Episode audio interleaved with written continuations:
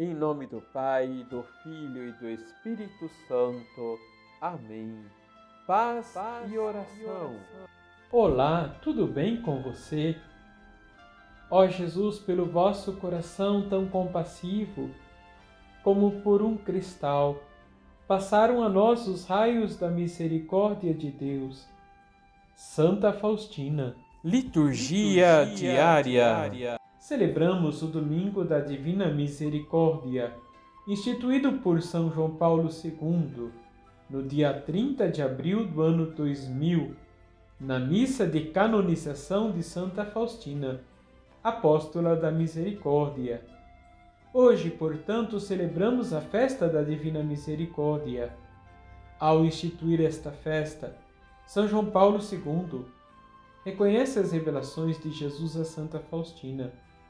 Em 1931, Jesus disse à irmã Faustina: Desejo que o primeiro domingo depois da Páscoa seja a festa da misericórdia. Nesse dia, os sacerdotes devem falar às almas desta minha grande e insondável misericórdia. O Evangelho de João, capítulo 20, versículos de 19 a 31, nos mostra os apóstolos reunidos no primeiro dia da semana. Dos apóstolos, apenas Tomé estava ausente. O ressuscitado se coloca no meio da comunidade, que estava com medo, e as portas fechadas. Jesus sopra sobre os discípulos, doa-lhes a paz e lhes dá o seu espírito. Ele confere à igreja daquilo que lhe é próprio sua autoridade, de maneira especial a autoridade de perdoar os pecados. A comunidade dá testemunha a Tomé: Vimos o Senhor. A resposta de Tomé é de desconfiança. Se eu não vir a marca dos pregos em suas mãos, se eu não puser o dedo nas marcas do prego e não puser a mão no seu lado, não acreditarei. Só quem está na comunidade pode perceber a presença do ressuscitado.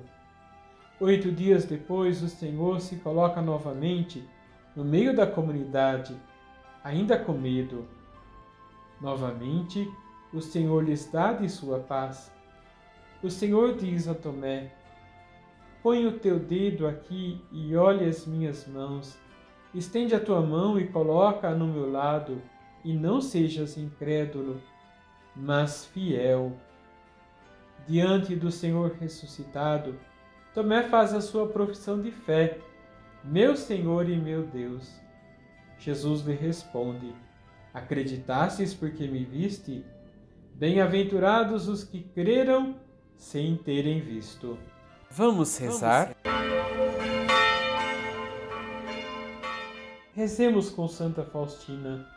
Ajudai-me, Senhor para que os meus olhos sejam misericordiosos, de modo que eu jamais suspeite nem julgue as pessoas pela aparência externa, mas perceba a beleza interior dos outros e possa ajudá-los. Assim seja. Abençoe-vos o Deus Todo-Poderoso, Pai, Filho e Espírito Santo. Amém.